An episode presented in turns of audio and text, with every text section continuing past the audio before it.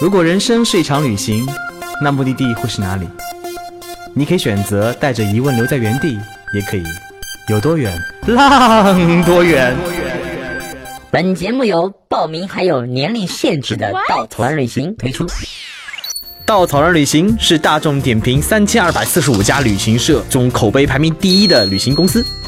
颠覆传统，只做青年人的小团队旅行，和同龄伙伴一起浪，遇见你的激情、友情爱情。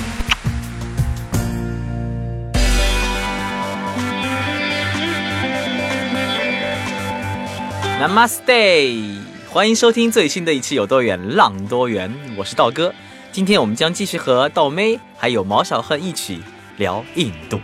Hello，大家好，又是我道妹。Hello，大家好，又是我毛小恨。我们总说旅行，其实旅行最大的意义，我觉得可以看到不同的生活方式，看到不同的状态，去丰富自己人生阅历。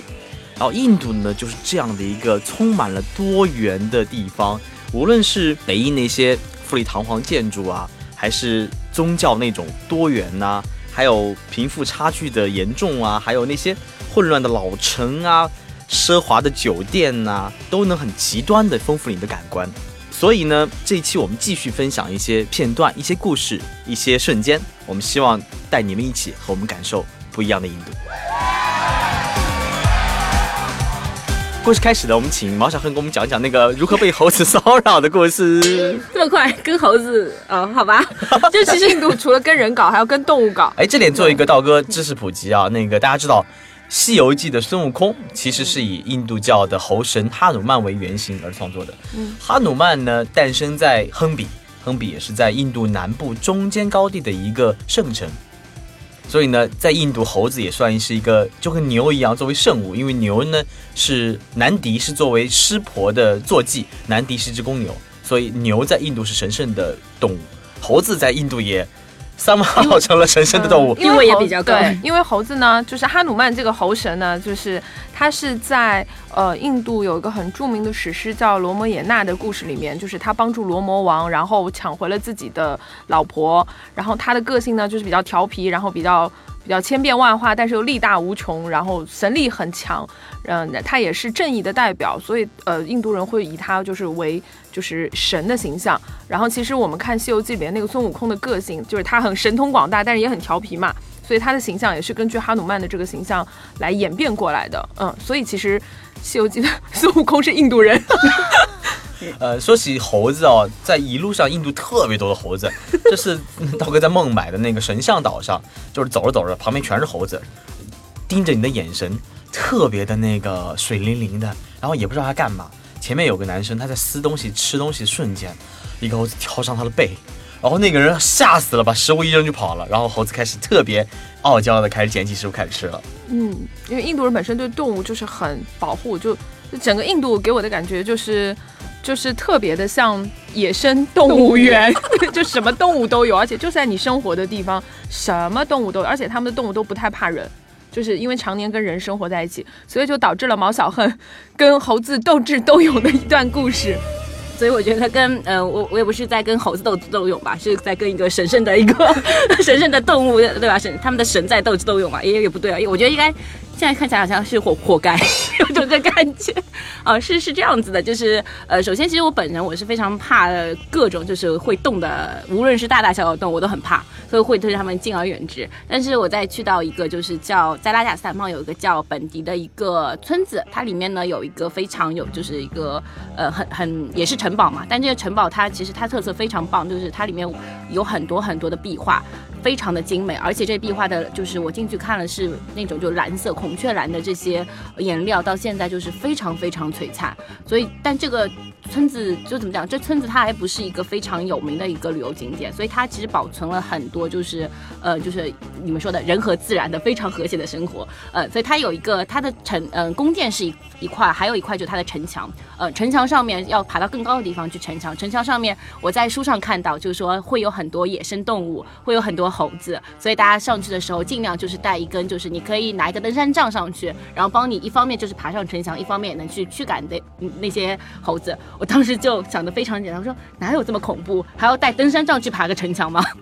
结果后来就是我上去了，就走到那个路口的时候，我记得我在上城墙之前，我还发了个朋友圈，就是前前一刻我还在一个湖边，在那边晒着太阳，吃着早饭，就是非常悠闲，那景色又特别美，大家都呃都都在劝我说，哎，不要爬什么城墙了，好好享受就可以了。但下一刻我还是去爬了，还有朋友就在那边留言，有一个朋友他去过，他说请当心上面的猴子哦。我当时也没有意识到会有什么，但是等我走上去，发现真的是两边全。就是呃也没有全是猴子，但是有一点点猴就在路边就看就在城墙两边在看着你嘛，所以我当时我是其实心里有点犯毛，然后我没有没有登山杖，就把我包里唯一的自拍杆拿了出来，就把它拉的非常长，以此来就是保护我，然后就是美少女战士的那根是吗？是美少女战士，就是那种代表月亮消灭你，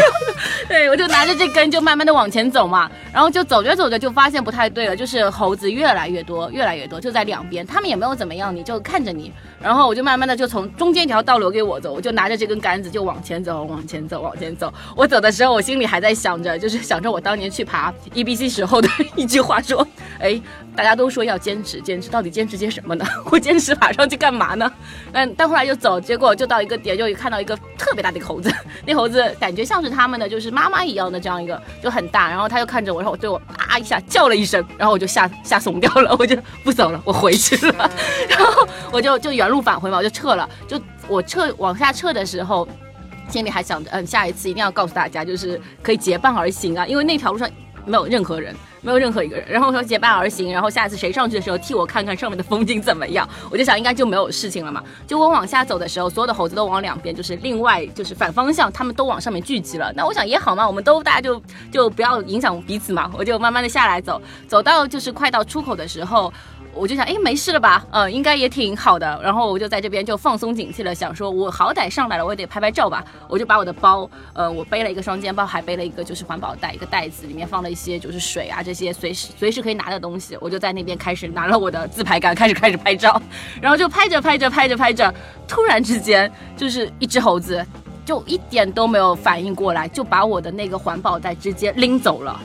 哦，然后我我就看到我的相机，因为我用手机在自拍嘛，我就看到我的相机放在包里面，随着他拎走的那一瞬间，从城墙下面滚了下去，就整个下相机就滚到了就是城墙下面。然后那猴子继续把包就拎走了。然后我我当时整个人，我第一反应就是，哎，怎么办？怎么办？这猴子，我到底是给他拍个照呢，还是怎么样？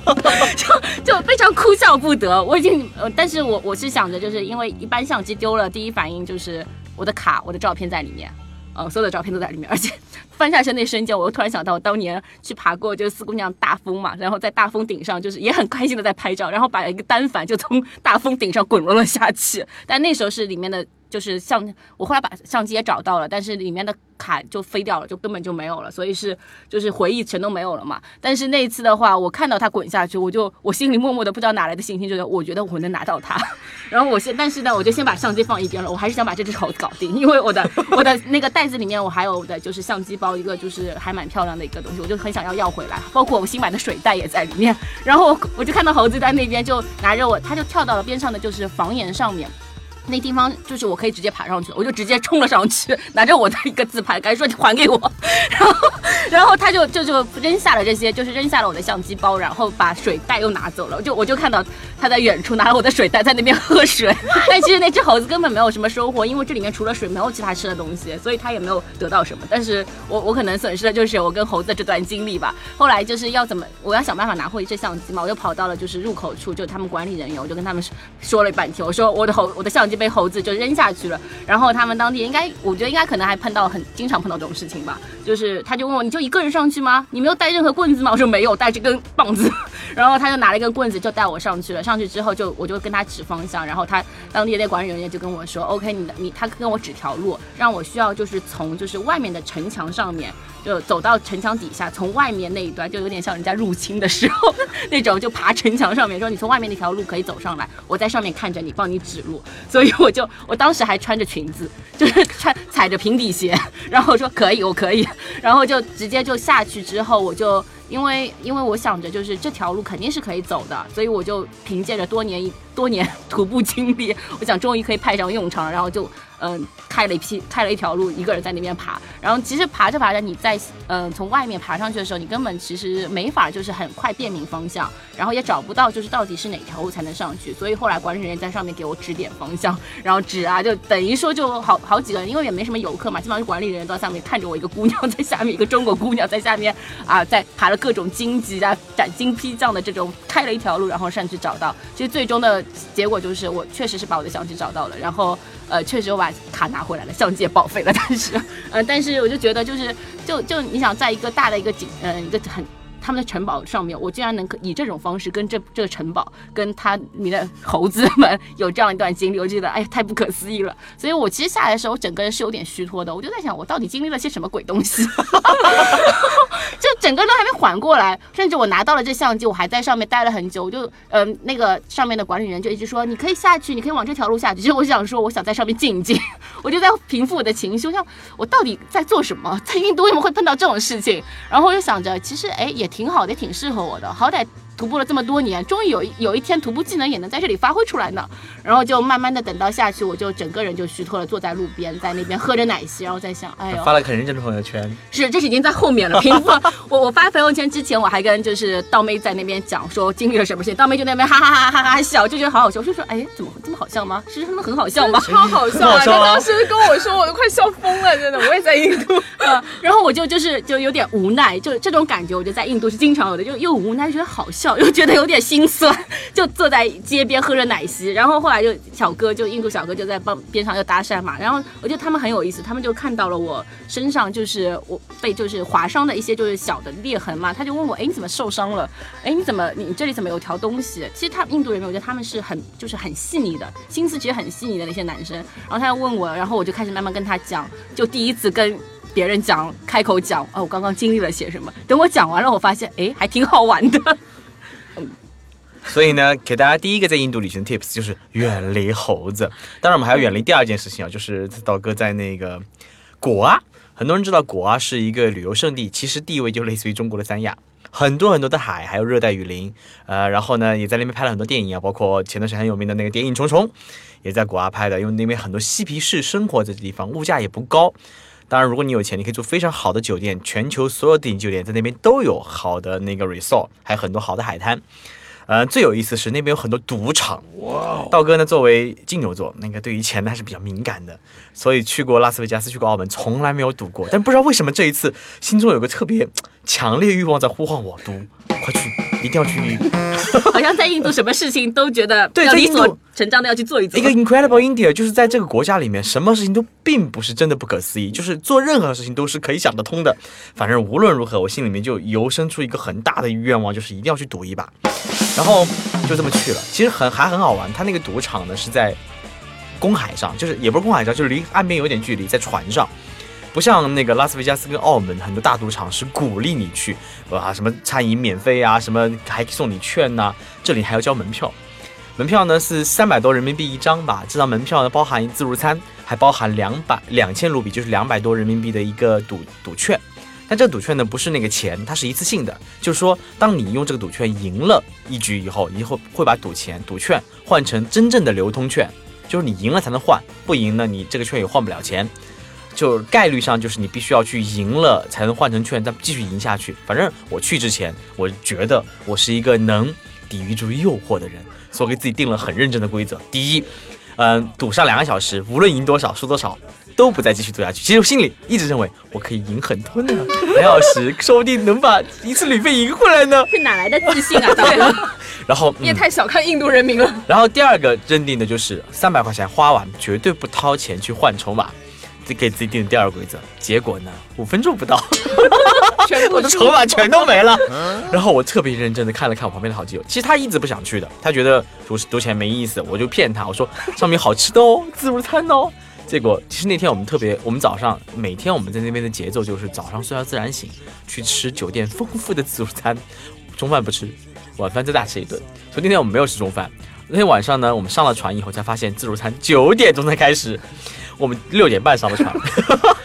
他他就很怒，中方主说好的自助餐呢？我说你先看我赌一会儿嘛，好不好？五分钟后没了。然后呢，我跟他说过我的规则，我就是不掏钱。结果我想了想，俩小时我没事情干呀，要不我再赌一把？我就偷偷的摸了摸钱，拿了两千卢比，就两百人民币，买了那个四个筹码。五分钟后又没了。他看了我，白了我一眼，说好的不掏钱呢？我说我再掏一次，我就拿了两千块，然后把钱包塞他手里，我说我再不碰。他看了看里面，没钱了，好吧？我说我还有信用卡呢，可以换钱的。反正我就当时决定我再赌。其实那个时候我能充分感受到作为赌徒的心态。嗯，其实我还是，当然每每个人都说，其实赌徒有很多种心态，比如说以小博大呀，连续买输，连续买赢啊。其实很多时候玩的就是那种心跳嘛。其实我在赌，真正在玩那个时候，尤其在最后一个钱放下去的时候，心跳很快，我能感受到那种输赢的那种给你带来的刺激和你想赢回来那种胜负心。所以当我。投下去最后一笔钱的时候，我给自己立了毒誓，我绝不会掏钱。哎，直到这样的心态有了以后，我开始慢慢赢回来了，开始一点点赢，一点点赢，一点点赢，就是我的筹码从一个开始变两个、三个、四个，最多到了十个，最后输成了八个。然后我给自己想了想，八个意味着我当时掏的现金全都回来了。从那之后的一个半小时，我再没有上过一次赌场。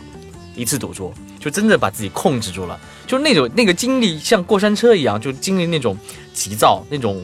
暴躁、那种想赢回来的那种胜负心，那种掏钱时候的不不不甘，赢回来的时候那种兴奋，到最后克制自己那种那种克制，就整个过程当中真的是一个人间百态。第一次在印度体验这样的东西，还蛮有意思的，而且旁边是个印度大叔，每次是五千五千的赌。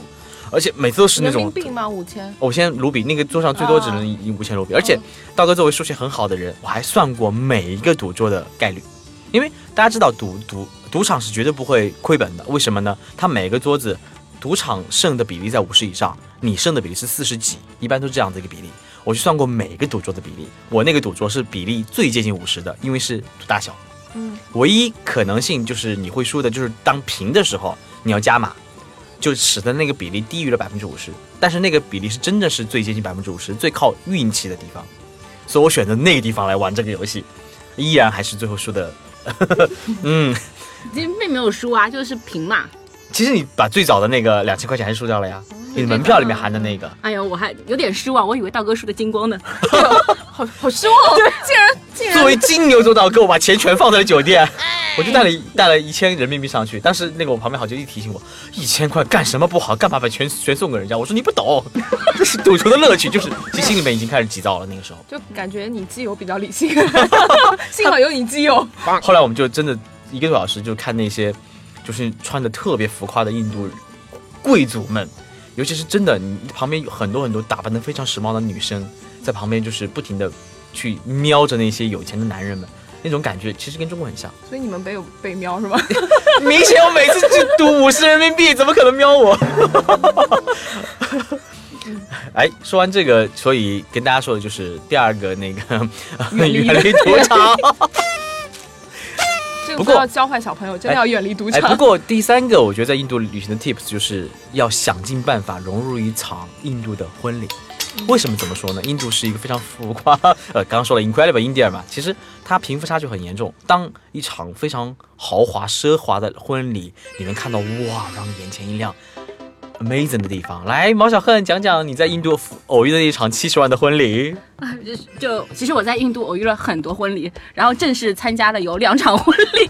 我那个队，我在嗯是在我带队的时候，带队第三天，就是一共行程，其实总共行程应该是两天的行程嘛，两个晚上全参加婚礼，就觉得好累啊，在印度玩的时候，而且这些因为都不是在行程里面的，但却就是让我们很意外的去碰到了这两场婚礼。其实第一场婚礼是在我们酒店里面举办的。有点像，其实我们就正常的白领啊这样的一个一个级别吧，就是但我们当时看的就觉得啊。伴郎好帅，好帅，好帅，帅的我当时都以为就包括伴郎还有伴娘，没有没有，但当时就真的我就我就为了想等到他再出现，对，然后就当时我们就在怀疑，哎，是不是宝莱坞明星啊？我们因为完全不懂嘛，完全不知道就是印度的这些就是贫富差距啊，就知道他们嗯办这场婚礼，即使看上去好像是我们这边可能就是正常普通人的婚礼，但其实对他们来说应该是非常非常就是豪华的一场婚礼嘛，就应该是有钱人。难道他们也会请宝莱坞明星吗？因为真的太帅了。所以这场婚礼的话，其实我是带了我的队员。就是大家在里面就是用已有的方有一贯的方式，就是想尽一切办法去融入里面。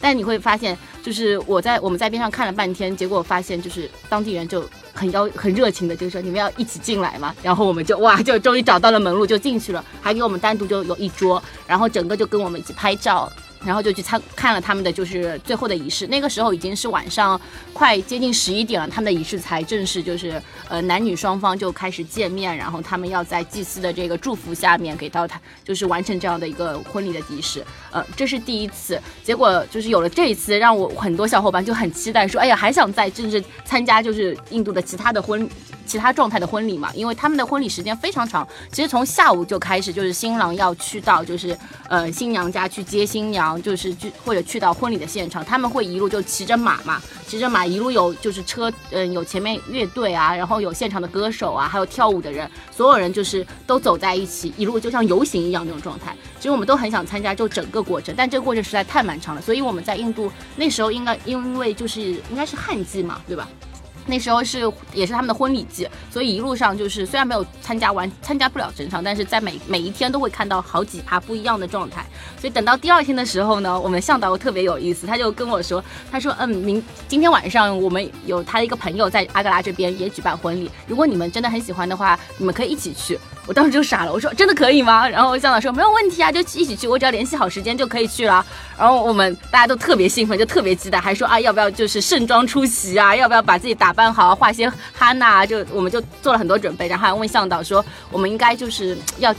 带一些什么样的礼物去就好了。要肯定要带一些嘛，然后向导说不用不用，你们什么都不用带，只要去就行了。然后但作为我说还是包个红包吧，呃，然后我就看到，其实我我后来看到我向导他偷偷的就包了一个红包，里面放了应该是两百块卢比，其实就二十块人民币，他真的就包了这样一个红包。所以我让我队员说，我们每人就出三三百块钱吧，然后就三百块一人就所有大家就包了个大红包，就是说到时候嗯到婚礼现场的时候给到就是让向导引荐一下嘛，就给到主人家。结果到了那天晚上，大巴就把我带到那个会场嘛，然后就。到会场我就傻掉了，因为它根本就不是一个什么酒店之类，它是一个大草坪围起来的一个很大很大的一个场地，就包下这个场地，然后里面四周的话围了一就是。呃，四周一半的地方，三对三分之二的地方，全部都是自助餐的形式。它有专门一趴是喝酒的，还分男士喝酒和女士喝酒的，就是吧台。然后还有一趴就是主食，有一趴就是什么甜点，还有一趴是什么小吃，各种印度小吃。然后在前面的舞台的话，还有就是他们请来的专门有 DJ 的一个场，一个就是大屏幕，呃，有 DJ 在那边控场，然后有有音音音效效果，然后中间还有舞台，然后中间呢就是嗯，会场的中间就有很多就是位嘛，座位也分，就是有一一桌桌圆的，就是怎么讲，有点像那种酒吧的感觉。然后还有就是小的卡座，就整个进去，所有人都惊呆了。然后大家都不知道我我们要去干嘛，然后又没有人，就大概已经是八点钟了，基本上都还没有开始，大家只是在慢慢的入场。然后我们说，那我们向导说你们就在里面逛一逛就行了。然后我就只能带着他们自己发挥。我说大家就自己，我们先参观参观，然后等开吃的时候，大家就开始吃吧。但但就等到很很晚之后，就是都还没有开始嘛，因为那个时候我们去大概七点钟，对，七点钟的时候他们没有多少人去的，所以正式的开始应该从八点之后，八点之后开始。但在前期的话，他们就看到就是有，我就能看到有很多就是嗯。小孩子穿着就是非常非常就是就怎么讲豪华的衣服吧，就是有穿西装啊，有穿礼服啊，那样叫小孩，他们就会一天到晚跑过来就跟你打招呼，说哎你叫什么名字啊？这应该就是他们就是就是婚礼家里面的就是他们自己的小孩子嘛，就是其实就是很有钱，他们有受过很好的教育，会讲很流利的英语，然后会来跟外国人就是就是很开放，然后又很礼貌的会来跟你说想要跟你来就是交朋友那种感觉，然后就开始无止境的拍照。无止境的，我们就我说我跟我队员说，虽然我们也不知道规矩是什么，但是我们到那边肯定会被拍，大家就尽情的嗯做一个模特吧。然后有人给你要来拍，我们就拍，因为毕竟我们也没什么可以回报人家的。然后然后就还包括就是实在无嗯就也不知道干什么嘛，因为还没有开始吃，也见不到新郎新娘，什么什么人都见不到。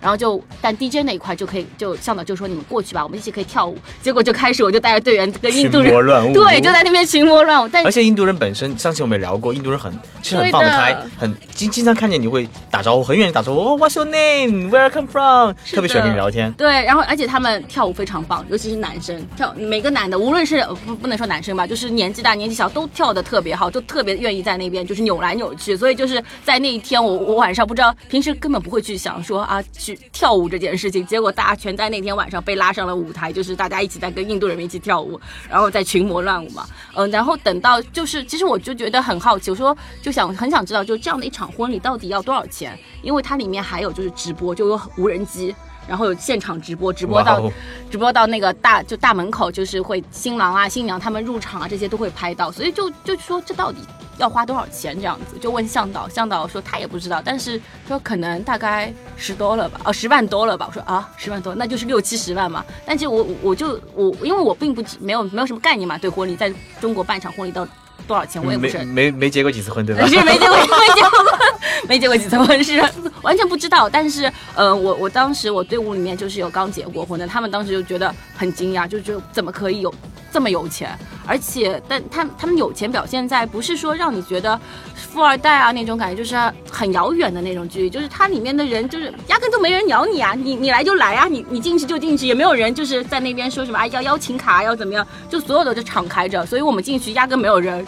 管我们，他们也觉得很正常，理所当然的就很开心跟我们拍照，也不管你们到底从哪来的。然后，然后就是整个到最后的话，大概到了很晚的时候，十点左右吧，新郎终于才出现了，在门口还要就是拍照啊，然后就去见了新郎的爸爸嘛，想把红包就是毕竟就是想表达一下，就是我们的一片一片心意吧，然后就给他。结果我还以为这个过程应该要比较隆重啊，要比较就是说正式的介绍一下这是从哪来的朋友，结果没想到那个呃，直接就啊嗯就好好好。就直接就放口袋了，也没有也没有怎么样。对他们来说，他其实真的不给你感觉，他一点都不在乎，不在乎你你你你是从哪里来的，不在乎你是谁，不在乎说你要给红包，要要给这样的就是要给什么礼物啊这些。对他们来说，就是你们来玩开心就好，我也不管你们。就是他整个婚礼的感觉，这样是开放给所有人的。后来我就问向导说，是不是这样子？就。是不是印度人民他们真的不在乎这些东西？他说印度人民向导也很糟，他又说我们印度人民就是这样热情好客，所以他说真的一点都没有关系。因为我就觉得，我就问这向导跟他的关系到底是什么关系？难道他们是很好的朋友，或者是就是就是或者家里的一些亲戚，你才能说有这样的就是？代表就有话语权嘛，可以这样说。后来他说，因为向导毕竟是做旅游嘛，他说这是他们这边的，就是一个商店的一个老板，他有一个就是他有他也是做旅游业的，他有自己的就是其实就是一个旅游商店嘛，应该是开过一个纪念品商店，所以他会有很多就是来自各地的，就是导游朋友啊，他们也会就非常习以为常，就是带各种各样的有意思的就是外国人来玩，而他们又特别欢迎像我们这样的亚洲面孔过去玩，就觉得哎呀你们来玩就感觉啊家里。我的家族啊，就是我的朋友啊，就是来自五湖四海，就是嗯，很很有意思吧？应该是他们会觉得很骄傲，就觉得哎很开心啊！你们来玩，只要你们开心，大家开心就好。他不在乎花了多少钱在这件事情上。其实大家想象一下，如果在你们的在中国人的婚礼上，然后在一个大堂里面突然闯进十几个老外，哦，绝对不可思议。但是在不可思议的印度，这就显得特别的。合理，合理，对啊，我我有看到，就是这个让我想到，我当时在京城的时候，然后在京城的时候，向导会跟我们看一个墙上的壁画，然后我们就以为那个一定是什么通知单啊什么之类的，然后向导说这是一份婚礼邀请函，就是他们会在家门口，比如说你家要。呃，小孩子要结婚了，然后他们就会在墙上涂一幅画，然后告诉你婚礼的时间、地点，然后呃呃，就是几月几号，然后就他的意思就是对外对对着外所有公开，就只要你看到这份邀请函，就你你来就好了。就是其实也不一定是富人家，就是我觉得他们的态度对这件事情的态度本身就是很开放的，没有说我一定要邀请我的亲朋好友。就是来者皆是客，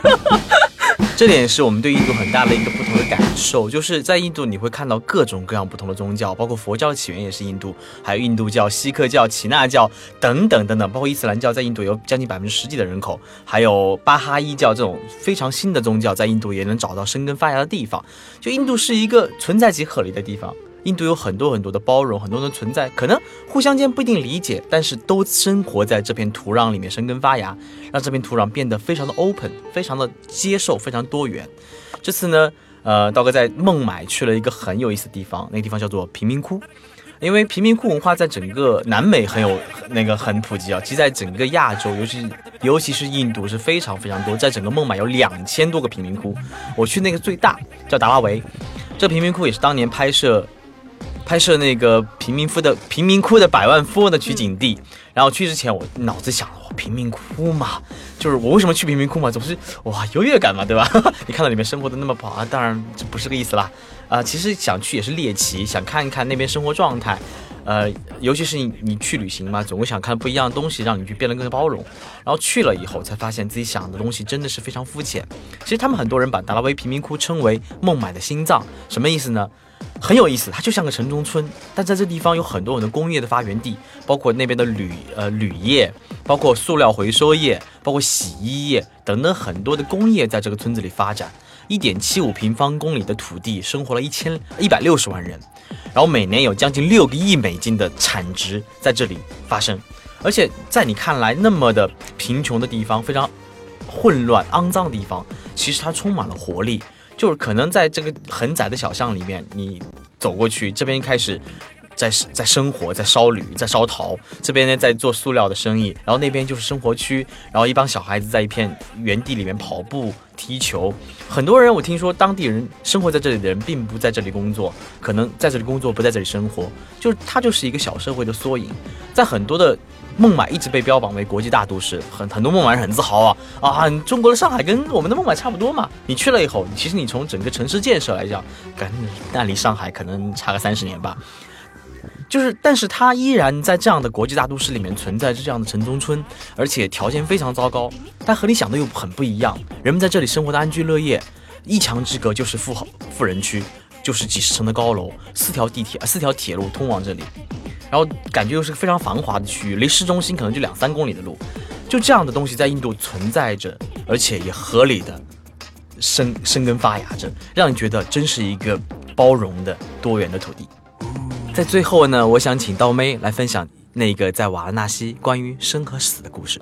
嗯，其实我知道，就很多人听去印度就一定会想到的地方就是瓦拉纳西，就是一定要去恒河边，就是感觉，呃，没有去到恒河边，应该就是没有去过印度。那我这次刚好就是也是因缘际会去到了瓦拉纳西。然后其实我对那个地方就本身我自己对于看到生死这件事情还是蛮蛮蛮顾忌的，就是也有一点恐惧吧，就是但不会很多，嗯，所以而且又是我们行程刚开始的第二天，然后所以我那天带着队员去的时候，我也做了很大的心理建设和铺垫，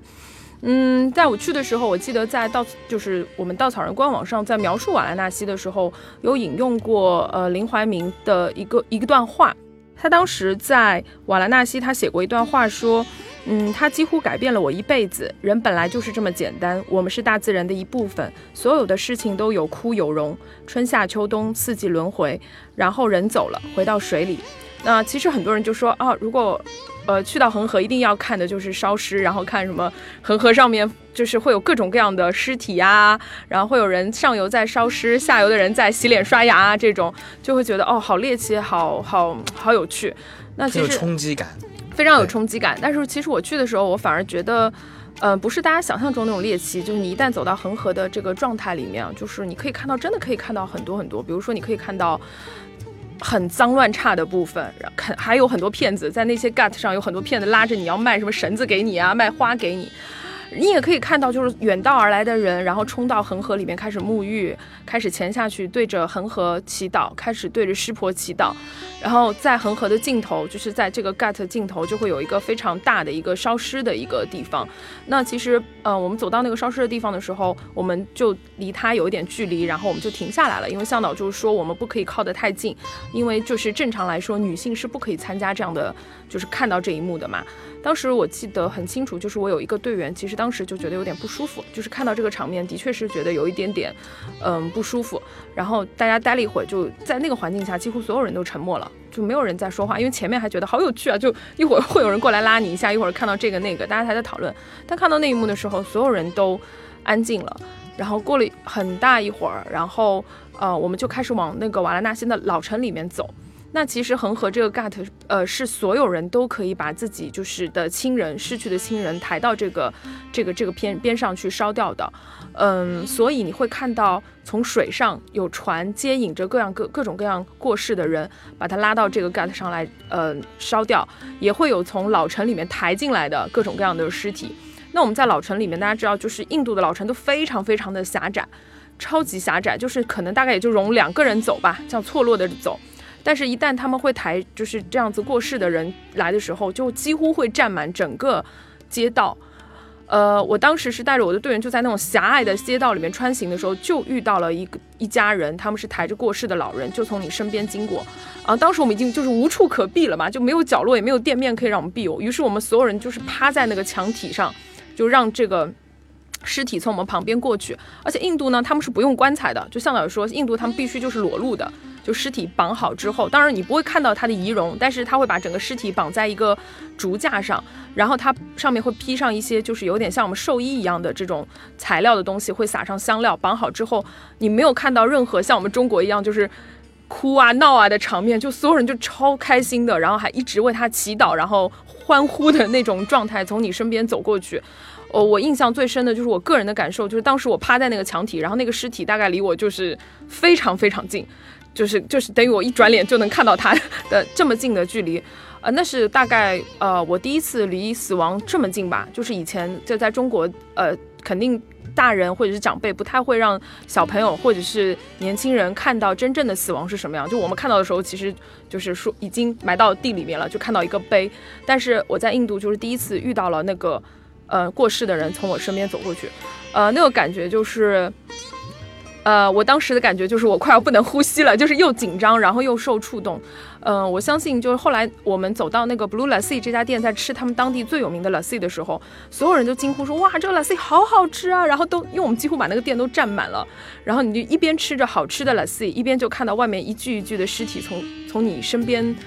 就是通过，然后你会发现说，哦，原来生和死的距离就是很近很近的。就是以前我们觉得，哦，死的距离一定是离我们很远嘛，不敢想，也不会去想。然后只有在清明时间，然后大概会去祭祖一下先人。而且墓园肯定也是离我们的住的地方也是很远的。大家在生在生活中也不会去谈这么忌讳的，觉得很晦气的话题。但是在瓦拉纳西，你会发现你跟他就这么近，就可能你在欢呼这个东西很好吃，你在享受生的这个快乐的欲望的时候，就是有一个。生命从在你旁边逝去，就在你的眼前过去了。就这个感觉的反差和带给你的，嗯，这种思考是，是让你觉得就很难去描述。我觉得这是一个最后想分享给大家的一个关于印度的故事。就是我相信每一个到马拉纳西的人，他们都有很多很多的故事，然后很多很多的感受。但呃，我对于生死这件事情，从瓦拉纳西那个时候开始，就开始觉得，开始对生死有一个很直观的理解，开始改变自己对于死亡这件事情的恐惧。嗯，所以我想，就印度人，就本来大家都觉得他们很混乱、很乐天，我觉得跟他们去直面死亡这件事情是有很大的关系，当然也跟他们的，呃，宗教信仰有关系。对，嗯，嗯，所以其实刚刚那个倒霉一个比较沉重的故事啊，其实想说的就是在印度，在他们的宗教信仰世界里面，生与死是比较不是那么复杂，可能会他们会轻松对待一件事情。就是在这个旅行过程当中，你看到了生与死的近距离，很可能一具尸体在这里烧，旁边一个小孩在放风筝，就你你能看到旁边有大象啊，旁边有牛在河里洗澡，也有人在里面刷牙、洗衣服，就生与死的画面在这里交替出现。你能在前一刻看到小孩子的活力，在下一刻看到人离去的那种痛苦。就在这个过程当中，你能理解人的一生一世其实很简单。在这过程当中，你可能把生与死看得更加轻一点。在这个过程当中，我希望每个旅行者能在这这个情绪当中去找到一种自己对生与死的看法，这也是旅行很重要的意义。嗯，在你所不能接受或者你没有体验到的过程当中、事物当中，去找到另一种可能性，去发现人生的不同可能，去找到自己的可能性。哦，说了那么多啊，其实说起印度，想去的人自然会去，不想去的人自然不会去。它就是这样一个充满神奇的 incredible India，incredible 啊！所以其实印度我们说了很多，只是印度的非常少的皮毛。如果你想去印度，我们非常建议你背起背包，冲向这往神奇的土地。当然，如果你觉得不安全呢，嘿嘿，还有稻草人的路线可以供你选择。好吧，这广告一点都不生意的。再次感谢大家收听我们这一期关于印度的故事，我们下期再见，拜拜，拜拜。